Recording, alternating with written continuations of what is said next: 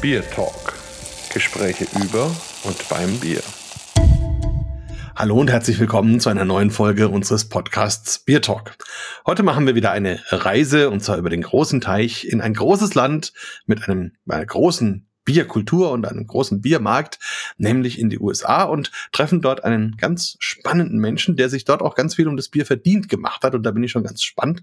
Es ist der Fred Share und ähm, heute ist er Mitbegründer der Mill Creek Brewery in Nolansville in Tennessee, hatte aber viele, viele andere Stationen und ja, ich freue mich schon, zu uns äh, drüber unterhalten und sage jetzt erstmal Hallo und um, vielleicht sagst du zwei, drei Sätze zu dir selber, dass unsere Hörer dich kennenlernen. Okay, guten Morgen, äh, Markus. Äh mit meinem Deutsch, okay, geht noch ganz gut, aber nach 40 Jahren, da kann schon mal was schief laufen. Äh, ich bin äh, ungefähr vor 40 Jahren bin ich hier rübergekommen. Da hat mich der Professor Nazis, der hat mich da mit einem angesetzt, mit einem Ed Janis in Madison, Wisconsin.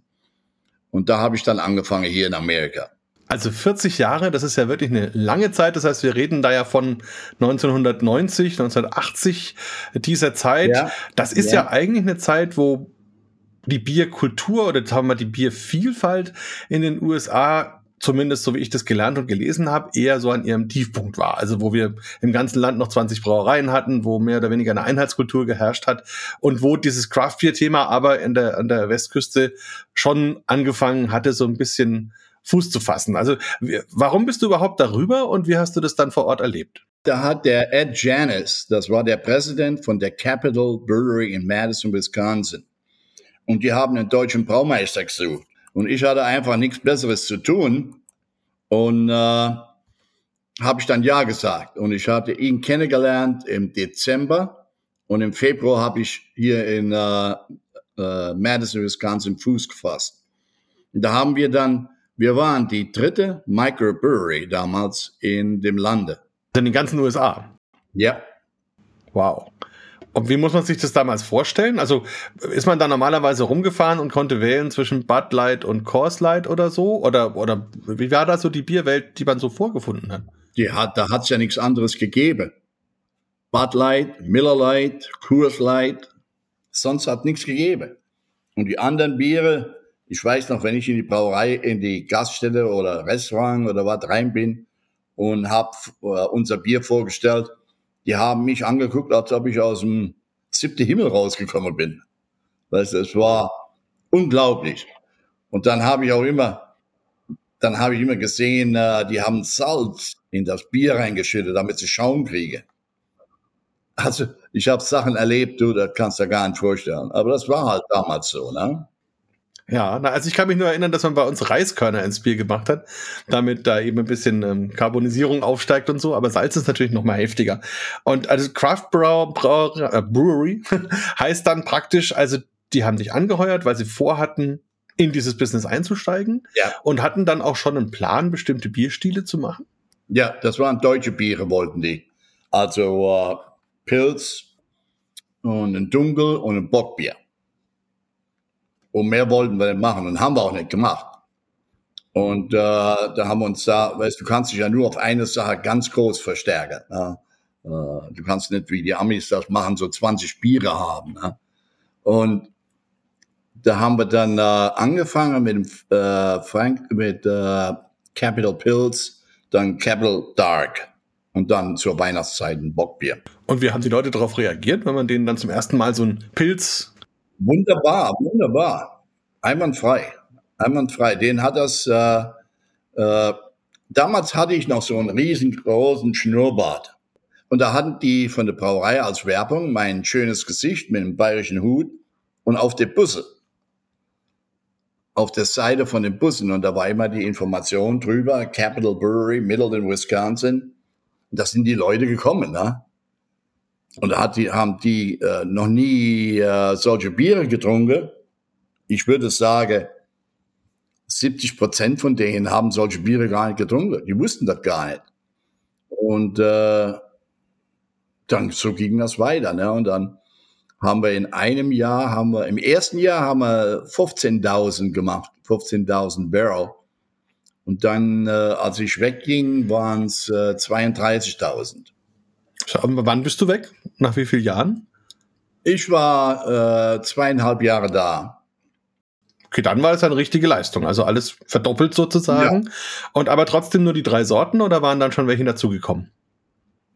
Als ich wegging, nur die drei Sorten. Und dann nach einem Jahr hatten sie 15. Wow. Ab dann mit den klassischen IPA und was man eben so weiter hat. Oh ja, oh ja. Und die hm. waren schrecklich. Die waren schrecklich. Gibt's die Brauerei noch? Ja, oh ja. Was machen Sie heute für Biere? Auch immer noch der gleiche. Wenn das eine nicht mehr verkauft, machen sie wieder Neues. Hm. Okay. Also, ich würde sagen, von den IPAs, India Pale Ales, das Beste, das ich getrunken habe, war in Hamburg. Da ist einer, ich weiß es nicht mehr, ist eine Kleinbrauerei. Die haben amerikanischen Braumeister da. Da war ich vor 20, 25 Jahren war ich da. Also, du weißt ja, dass ich mit Kronis war, ne? Mhm. Und die haben eine Kronis-Anlage. Da war ich da oben in Hamburg.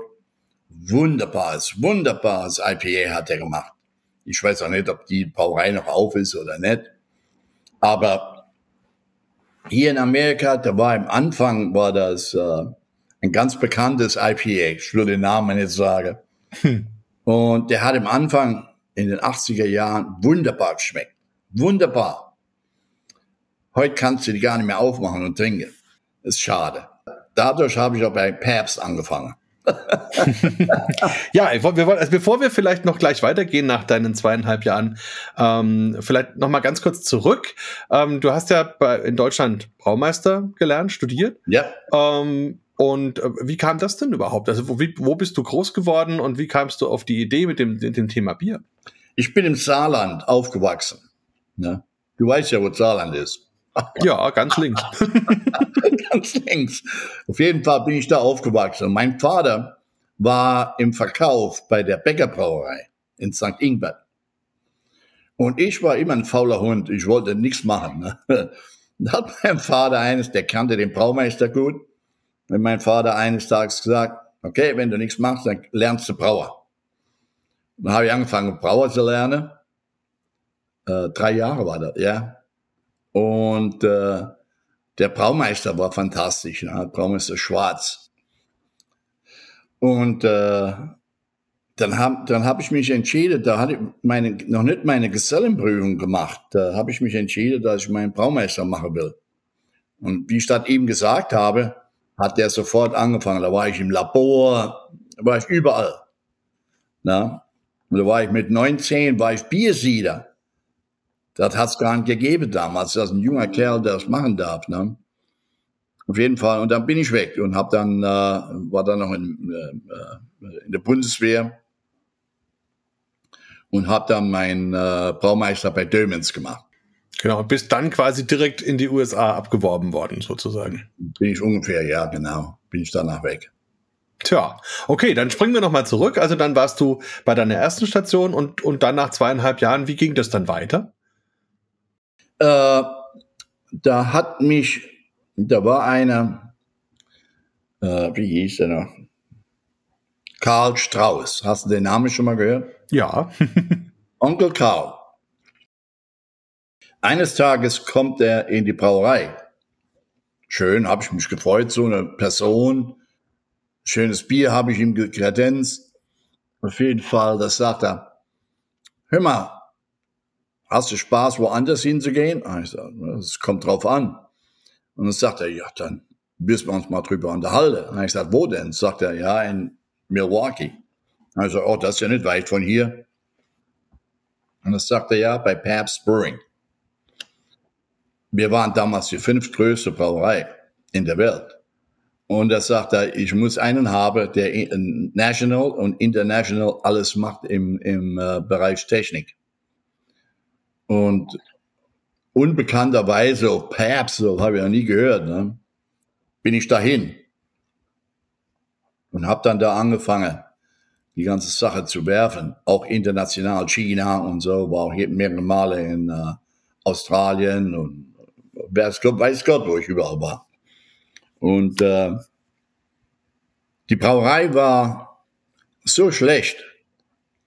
Die Tanks, da habe ich Angst gehabt, vorne durchzugehen. Habe ich gemeint, die fallen um. Also das war alles so auf die letzte, letzte Nadel. Und äh, na, dann, und ich habe zugesagt, natürlich wegen Geld. War unheimlich, ganz toll. Na, kann ich ja jetzt sagen, ich bin ja retired. Naja, und in den 80ern, 90ern viel Geld in den Oh, USA, ja. das war viel Geld in der Welt, ne? Ja. Oh ja, oh ja. Und, äh, und dann auch die Reisen. Ne? Wir hatten fünf Jahre unseren eigenen äh, Jet. International. Den haben wir nachher, den haben die nachher an äh, Miller Brewing verkauft. Und eines, eines Tages, ich habe immer als Junge dran gedacht, als Junge, mit, wenn mein Vater immer sein Haustrunk und alles mit nach Hause gebracht, den ich geklaut habe. und da hab ich, hat er gesagt, hauch mich mal an. Sagt er, hast mir schon wieder das Bier geklaut. und da habe ich gesagt, Mensch, das muss doch mal irgendwo, dass man ein Bier herstellt, das nicht riecht. Und wenn es im Glas hat, sieht aus wie Wasser. Und da habe ich mich da dran geklammt, wie, wie verrückt. Und da habe ich das äh, Eisenklar entwickelt. Mhm. Schon mal was davon gehört? Nein. Das ist ein, ein, ein Clear Beer. Ein klares Bier. Kannst du mit auf die Straße gehen. Sieht ja keiner, dass es Bier ist. Hat auch keinen Schaum? Äh, es hat im Anfang ein bisschen Schaum, aber dann war der weg. Aber die, die Limonade hat ja auch einen Schaum, wenn sie einschenkst. Stimmt. Na, ganz so, weg ist sie. Da habe ich das gemacht. Da war ich stolz wie so ein kleiner König, du. aber wie das macht man das? Also, das heißt, du verwendest dann kein Malz?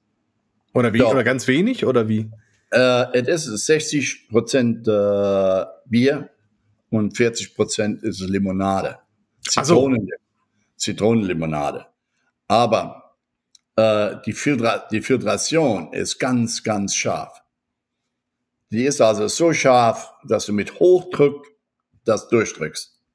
Na? Und äh, hat einfach hingehauen. Und da haben wir das, nachher haben wir das zu äh, Kurs, glaube ich, verkauft. Ja. Genauso habe ich mir gedacht, Mensch, damals äh, ein alkoholfreies, hat ja keiner geglaubt. Ne? Dann habe ich gesagt, ja, dann mache ich mir ein, mache ich ein alkoholfreies. Und wie das auf die Sache kam, war, wenn ich in die Brauereien bei Pabst da rumgefahren bin, geflogen bin, und bin ich in die Brauerei immer rein und das erste, was ich gemacht habe, bin ins Sudhaus, schönen guten Tag, weißt du, mit den Leuten, mit den Brauern, weil die waren ja alle schon in den 70er Jahren. Hm. Ja, und ja habe ja immer so 30, 40, 50 Donuts gekauft. Da haben wir da gesessen, äh, ge- die äh, gegessen und Kaffee getrunken und uns unterhalten. Und eines Tages kam ich nach Milwaukee und der Hauptge Hauptbrauer, Hauptbiersieder war nicht da. Ich sage, wo ist der denn? Ja, der ist im Krankenhaus. Der hat äh, Kidney, was heißt das? Die Niere. hat er Schwierigkeiten. Bin ich dahin und da hat er da äh, gelegen und da haben die das Blut ausgetauscht. Na? Und da hast du nur immer da gehört, habe ich da und geguckt, da habe ich den Doktor gefragt, ja, wie geht denn das? Und da sagte er, ja, da geht das Blut rein und hier unten kommt's raus. Da ich gesagt, ja, das sehe ich ja auch. Aber was wird, sagt er, alles, was äh, äh, kleinmolekular ist, kommt durch, aber größere äh, äh, äh, Sachen kommen nicht durch. Ich sage, wie werden das mit Alkohol? Ja, sagte, der bleibt draus, der geht nicht rein. Und da habe ich so eine Maschine gekauft und bei Papst oben haben wir sie in die, unter ein Dach gestellt, damit keiner es sehen kann. Und da haben wir per, das Hauptbier, haben wir, haben wir davon ein alkoholfreies gemacht. Wir sind runter bis auf Pund- äh, 0,5. Und den Alkohol, den wir raus, den konnten wir ja nicht in den Abwasser machen. Den haben wir dann rausgenommen, in einen Tank rein und dann später in ein anderes Bier rein. Und da haben wir das entwickelt, das Old English 800. Das war also das Bier in den, brown, in den bra braunen Bags. Weißt du, wo die immer aus der Straße Ah, okay, wo keiner sehen durfte, was da drin ist, genau. Ah. Und da haben wir das davon gemacht. Ich weiß auch nicht, ob die das heute noch haben oder nicht. Aber auf jeden Fall, da hat es mir dann Spaß gemacht. Solche Sachen konnte ich da machen. Ne? Ah, das ist ja interessant. Das heißt, ihr habt eine Dialyseanlage gekauft. Ja. Und, und habt die, also ich meine, heutzutage ist das ja durchaus einer der Standardprozesse bei der Entalkoholisierung, aber damals war das ja sehr innovativ. Also, Mhm. oder, oder, also ich würde mal vermuten, das war wahrscheinlich, wart ihr mit die ersten, die sowas gemacht haben, Ja, oder? oh ja. Und wir hatten ja, äh, ich war auch, äh, äh, wir haben die ganzen Brauereien, nicht ganz, die meisten Brauereien zugemacht, Papst, und haben die an die Chinesen geschenkt. Na, da haben die da den äh, Shaoxing im Bierpark, im Pabst Park, haben die die alle wieder aufgebaut, ne? Als, als Ausstellungsstücke oder wie? Nee. Oder zum Benutzen. zum Benutzen. Hm.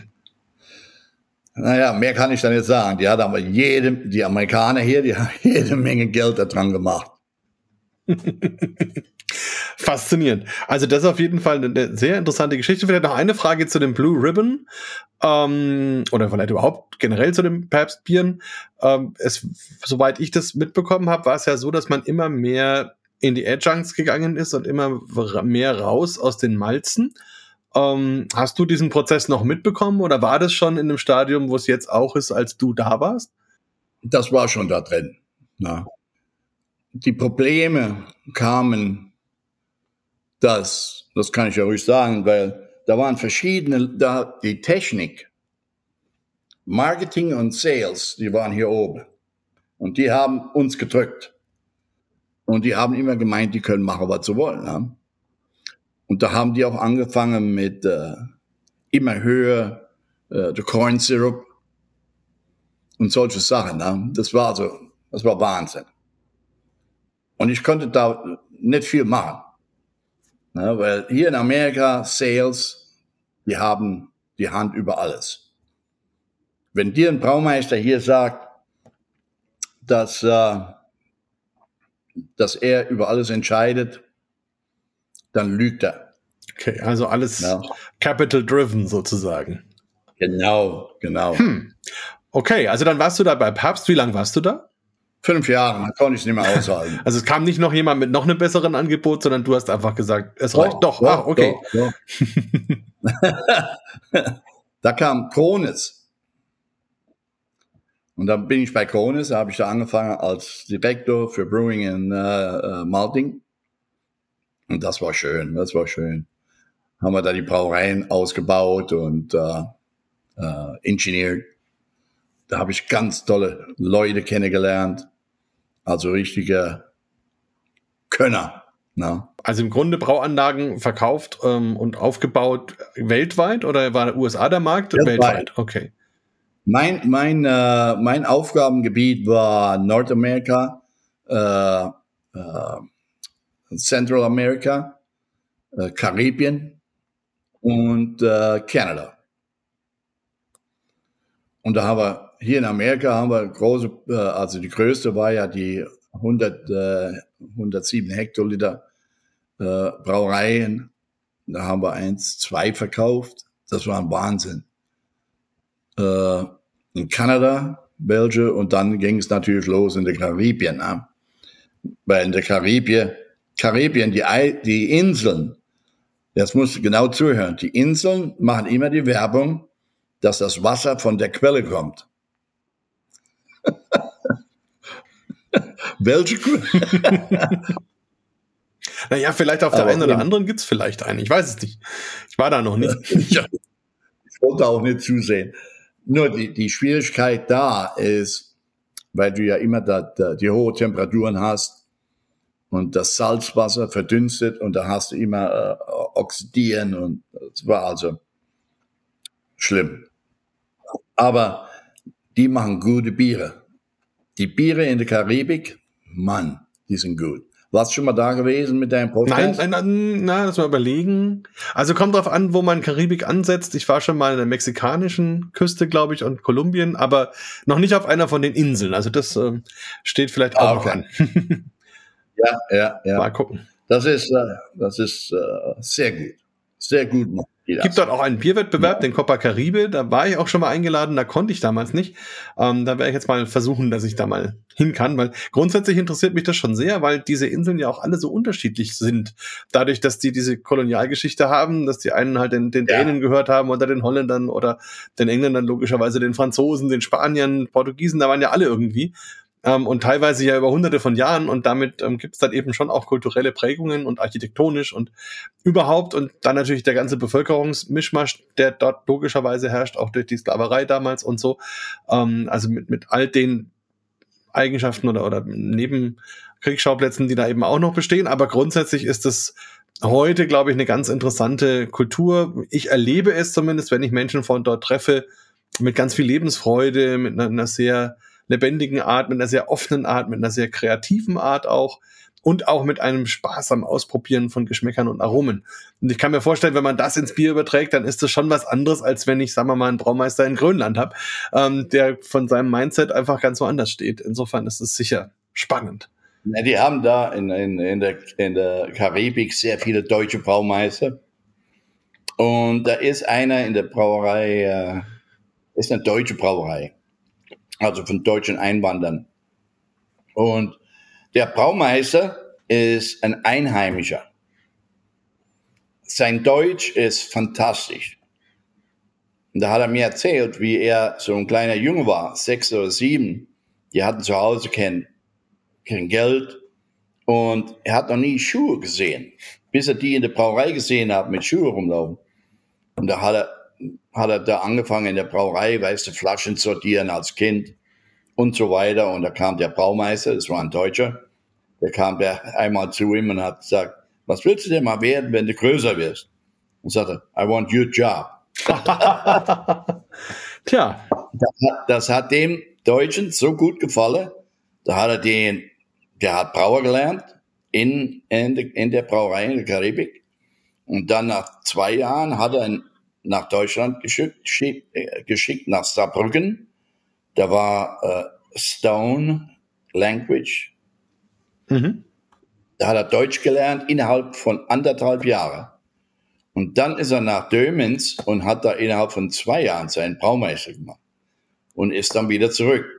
Da hat der Deutsche, hat er den Schlüssel geholt von der Brauerei, hat sie ihm gegeben, hat er gesagt, du bist jetzt der Braumeister.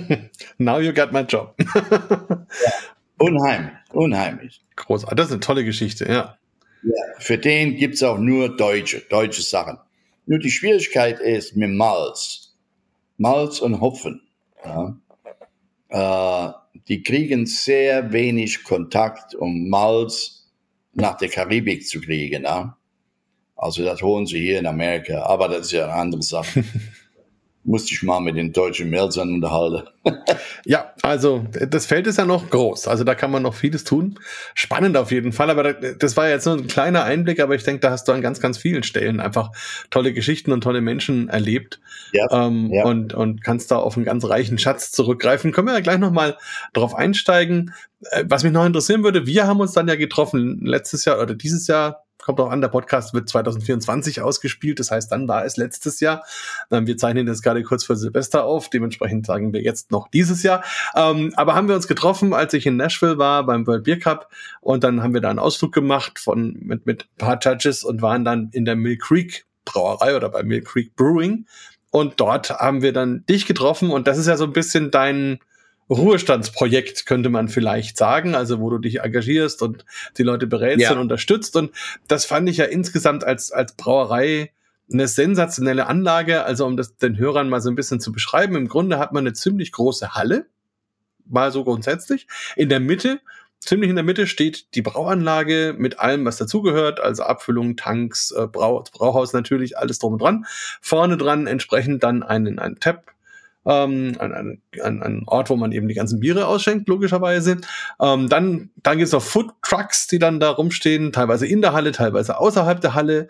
Und dann gibt es äh, Vergnügungsbereiche mit Spielautomaten. Man hat Bereiche, wo man seinen Hund mitbringen kann. Ähm, Spiel, äh, ja. äh, ähm, Spielplätze auch für Kinder zum Beispiel. Also und das Ganze entwickelt sich dann zu einem Treffpunkt der Leute, die einfach längere Zeit dorthin kommen, die auch als Familien dahin kommen, die da ihre Kindergeburtstage feiern. Ähm, und das könnte man sich ja bei uns ganz schwer vorstellen. Also überhaupt eine Brauerei in so einem Einraumkonzept, das wäre bei uns wahrscheinlich nicht mehr erlaubt vom, von der ganzen hygienischen Geschichte her. Und auf der anderen Seite eben auch die Möglichkeit zu sagen, okay, wir bringen Kinder in eine Brauerei, wir bringen unseren Hund mit rein, wie auch immer.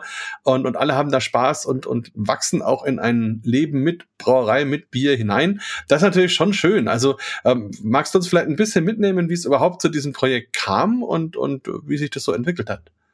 Die Idee kam, weil die, die Halle war leer. Da war überhaupt nichts drin. Ne? Und da äh, hat einer von den Leuten, der da wohnt, äh, darf man die Namen sagen hier? Ja, Chris Going war der damals und da hat er die Idee gehabt, naja, dann bauen wir hier eine Brauerei rein und alles mögliche und da haben mit mir zusammen und, und äh, haben wir das angefangen. Äh, die, die, Brauerei, da haben wir, die haben wir, äh, die hat er gebraucht gekauft, ne? Das waren 15 Barrel, das sind 18 Hektoliter oder 20 Hektoliter. Und die Tanks, äh, wir haben äh, sieben Tanks jetzt da, äh, eine kleine Hefeanlage mit fünf Hektoliter Tanks und äh, die Biere sind nicht filtriert, werden unfiltriert äh, abgefüllt. Äh, deshalb haben wir auch die Toiletten größer gebaut. und dann haben wir vor dem Südhaus die große Halle. Da haben wir die bayerischen T äh, Tische, die da stehen. Stimmt, es schaut aus wie in einem bayerischen Biergarten. Das ist richtig, ja. Ja, mhm. da kamen die Leute, weil bei uns, also in der Brauerei, dürfen die Leute ihr eigenes Essen mitbringen. Ja, die kommen da mit Töpfen rein und alles Mögliche. Und dadurch machst du auch sehr viele Kunden. Ne? Und dann haben wir vorne die Wirtschaft gebaut, die Bar. Und äh, da können im Ganzen können äh, 500, 600 Leute da rein. Ne? Und dann noch der vor, vorne dran, der Biergarten, da passen ungefähr 100 rein. Also ein ganzes Erlebnis. Die, die Brauerei und alles Mögliche ist ein Erlebnis. Äh, wir machen äh, äh, äh, Besichtigungen. Leute sind also unheimlich wissensbegierig, was da läuft. Und deshalb hatte ich auch die andere Brauerei, der andere Brewpub, wo wir hin waren, hatte ich den auch ausgesucht, weil die zwei äh, Gaststätten oder Brauereien, das sind die einzigen, wo es ein Biererlebnis gibt. War das Bearded Iris, die anderen? Oder? Ja, ja. Mhm. genau. Iris. Das war auch ganz, ganz toll, ja. Ja, hast ja gesehen, du kannst ja hingehen, wo du da hingehst, zwischen den Tank, solange wie, wie du nicht rauchst, Bier klauen darfst du auch. Musst nur aufpassen, dass keiner Polizei ruft. Ne? also, äh, es ist schon, ist schon unheimlich. Und dann auch, ich, ich rede nur von den Zweien hier. Ne? Die, äh, als ich mit denen gesprochen habe, habe ich zuerst den äh, Mill Creek, habe ich gesagt, hör mal, hier ungefähr 30, 40 deutsche Braumeister oder Brauer, äh, Braumeister Journalisten und so, da müssen wir da was machen. Sagt er, okay, kein Problem, bauen wir alles auf, da können die sich doch äh, reinsetzen, wo wir waren, ne? da können sie machen, was sie wollen. Und Bier wird, solange wir sie trinken, haben sie Bier.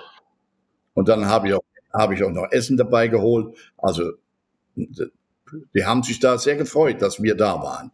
Ja, es war, war auch ein, ein toller Abend auf jeden Fall. Ja. Ich glaube nicht, findest du sowas noch in Deutschland?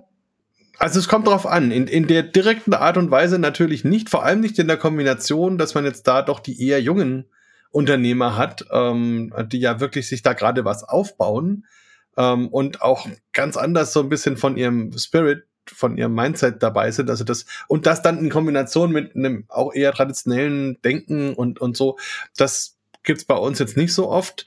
Äh, aber es ist überhaupt schwierig zu vergleichen. Also ich fand jetzt beide Locations äh, wirklich einzigartig in ihrer Art und Weise und bei Bearded Iris fand ich es halt interessant, dass die jetzt auch schon ein bisschen über diesen allerersten Schritt hinaus waren. Also normalerweise fängt man ja erstmal dann irgendwie jung an und hat dann sein junges Team und dann haben alle nur die Brauerei im Kopf und dann arbeitet man 24 Stunden da dran und alles ist gut. Ähm, aber dann werden die ja irgendwann älter und kriegen Frauen und haben Kinder und, und so weiter oder andersrum, wie auch immer. Aber jedenfalls sind dann andere Dinge im Leben auch wichtig und dementsprechend verändern sich dann so ein bisschen die Prioritäten und da waren die so mittendrin in diesem Prozess. Aber trotzdem ähm, hat da die Brauerei und die Entwicklung der Brauerei den höchsten Stellenwert gehabt und ähm, was ich so interessant fand, war, egal wo ich da in den USA bei den Brauereien gefragt habe, war immer so die erste Antwort, wenn ich gefragt habe, ja, was wollt ihr eigentlich, was ist euer Ziel? Ähm, und dann war die Antwort immer, ja, we wanna grow. Also und also das heißt, wir wollen wachsen und und wenn man sie dann ein bisschen weiter gefragt hat, dann wussten sie ganz genau, nächstes Jahr machen wir so viel und in zwei Jahren machen wir so viel und dann so viel und dann sind wir so groß und dann verkaufen wir irgendwann oder so. Ähm, und das ist, glaube ich, der größte Unterschied, weil wenn man bei uns zu einer Brauerei geht, also die, die es schon länger gibt, ähm, die wollen in der Regel nicht wachsen. Also gerade hier bei uns in Franken, in Bayern, die vielen kleinen Familienbrauereien, die haben ihre Größe und die haben sie teilweise seit 50, 100 Jahren länger ähm, und, und wollen gar nicht mehr, weil sie sagen, okay, mit dem, was wir produzieren, sind wir zufrieden, wir verkaufen, was wir machen, ist alles schön, ähm, wir überleben da auch gut und alles ist in Ordnung. Ähm, und, und andersrum, viele junge Neugründer haben nicht so einen ganz konkreten Plan. Also die fangen halt mal irgendwie an und man, man muss ja manchmal für, für Kapital auch so einen Businessplan sich machen lassen, dann schreiben die halt irgendwas da rein. Aber dass die das wirklich so verinnerlichen, wie ich das in den USA erlebt habe, das gibt's jetzt da nicht. Und das ist schon ein großer Unterschied, finde ich. Die Brauereien, die Kleinbrauereien, mit denen ich noch sehr viel, mit denen ich helfe. Äh, ich habe da immer von der Brauwelt International, von der Lydia, den gebe ich immer die Zeitschrift. Das sind die wie kleine Könige. Na, die freuen sich so drauf, weil hier gibt's ja sowas gar nicht. Und und die ganze Technik und alles Mögliche, was da drin ist, da habe ich ja den Fehler gemacht, dass ich denen die äh, Zeitschriften gebe. Und ich musste mir eine andere E-Mail-Adresse holen und alles Mögliche, weil da kamen drei, vierhundert E-Mails am Tag, drei, vierhundert Anrufe. Wie ist das? Was ist das? Weil die Amerikaner ja nicht Brauer lernen. Ich glaube, da ist keiner dabei, der Brauer gelernt hat. Und da hatte ich mir damals überlegt, warum soll man das nicht auch so als Lehrgänge und da habe ich dann Lehrgänge gemacht, da waren dann so immer 50, 60 Leute da äh, und die dann ein äh, Certificate gekriegt haben mit dem Brauerwappen, dass ich an dem Lehrgang teilgenommen habe. Da freuen sich die Amerikaner hier ganz groß. Ne, aber im Großen und Ganzen, die lernen ja nicht Brauer. Und es gibt auch keine Institutionen wie äh, Dömens, Weinstefan und, und Ulm. Gibt's ja hier nicht, ne?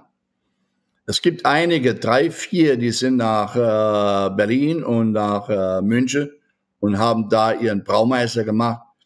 Einer kenne ich, der ist aber jetzt bei, bei Budweiser.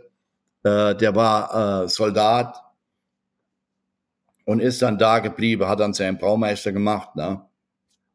So, aber im Großen und Ganzen die äh, bauen eine Brauerei auf, äh, haben Kapital, ihr, ihr eigenes kleines bisschen Kapital, jede Menge Investor und äh, dann nach drei, vier Jahren verkaufen sie. Ne, wir haben ja da genug Beispiele hier. Guck dir jetzt die äh, Anchor Steam, das war Sapporo.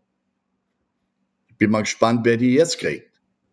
Ja, wenn sie überhaupt noch offen hat. Also da, soweit ich weiß, bauen sie, glaube ich, das Sudhaus mittlerweile schon ab. Das ist natürlich schon sehr schade. Aber gut. Klar, aber man könnte ja auch sagen, Learning by Brewing, wenn man das versucht, so ein bisschen runterzubrechen. Was ich ja interessant fand bei Mill Creek war auch die Range an Bieren. Also einerseits klar, klassisch moderne Craft-Biere, wie man sie bei uns jetzt auch kennen würde, ein Code IPA und jede Menge verschiedene IPAs und, und Pale Ale und so weiter, aber eben auch ein Jack Pilsner zum Beispiel und dann interessanterweise auch ein, ein Light, American Light Lager und von diesem Light Lager noch eine Premium-Version, wobei ich da bis heute nicht verstanden habe, was der Unterschied ist, aber gut.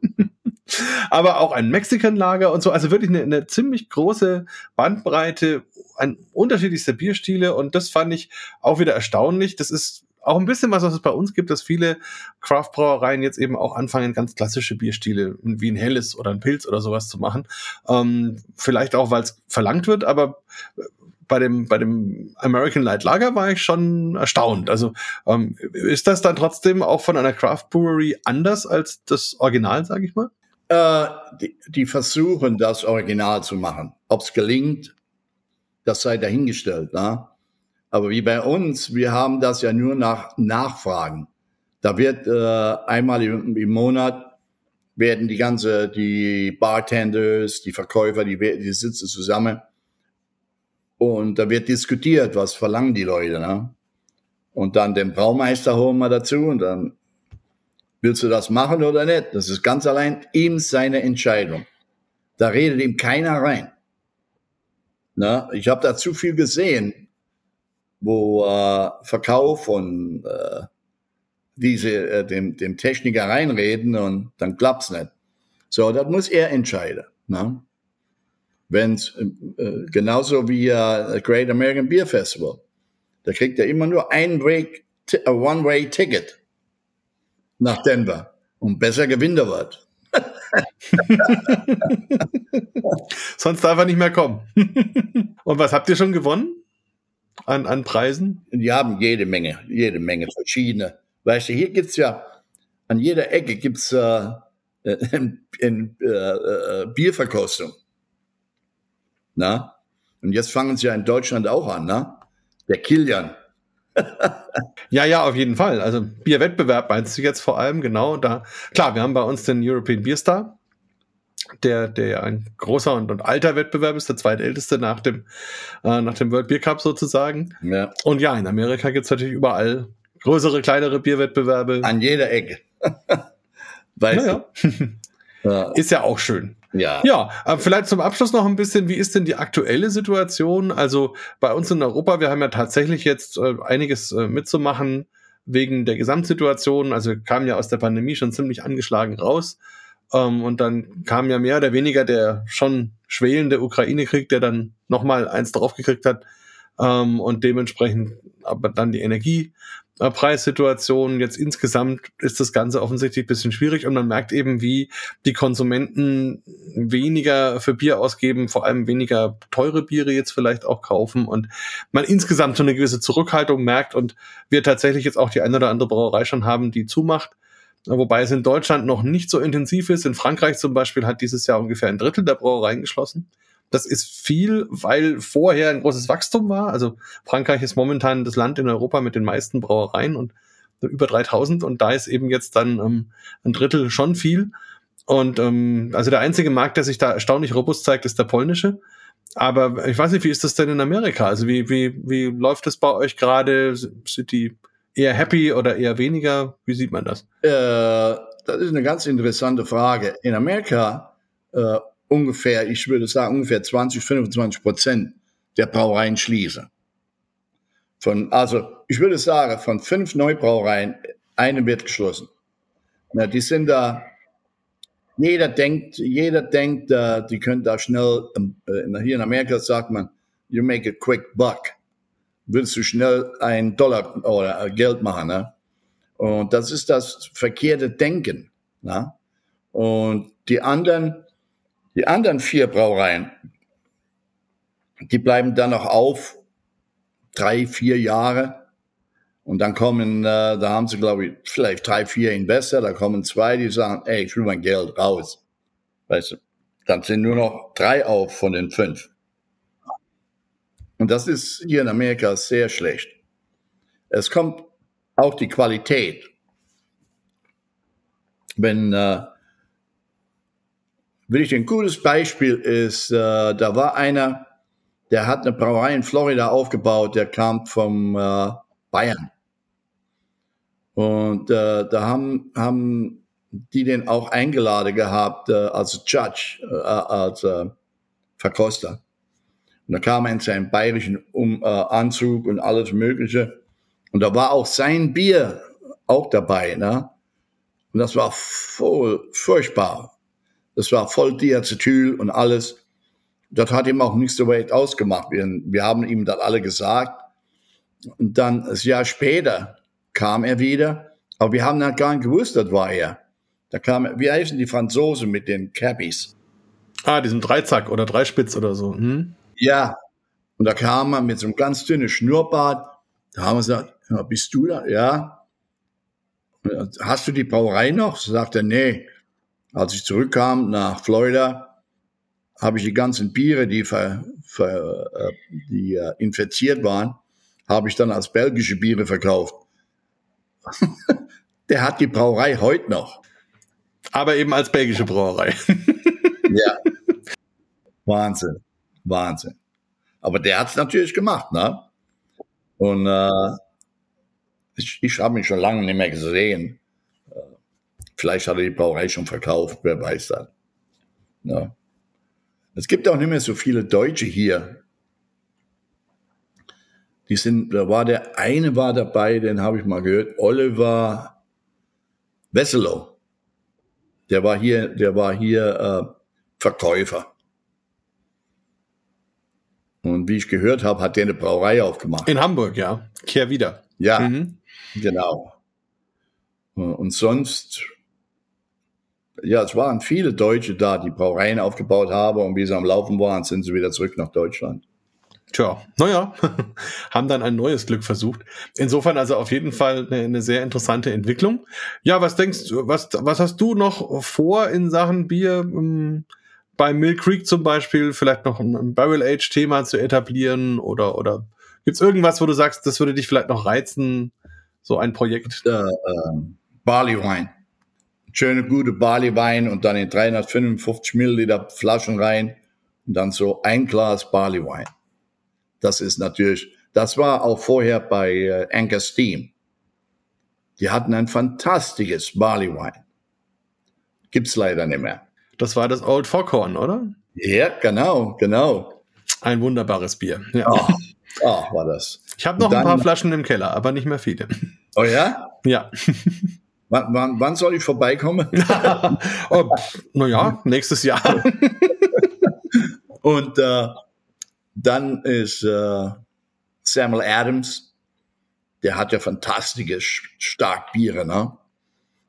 Und der Jim, Jim macht da ein unheimlich gute, gutes äh, Starkbier.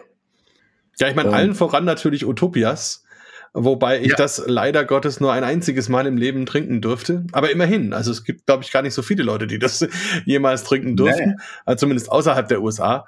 Ähm, und bei mir war das vor, glaube fünf oder sechs Jahren, da hatten die das nämlich eingereicht beim European Beer Star. Oh. Und, und dann hat es beim European Beer Star natürlich auch die Goldmedaille gewonnen. Ja. Und es gibt da immer die Nacht der Sieger, wo dann alle Judges und alle prämierten Biere an einem Abend zusammen sind sozusagen und die Brauer auch, wenn sie denn da sind.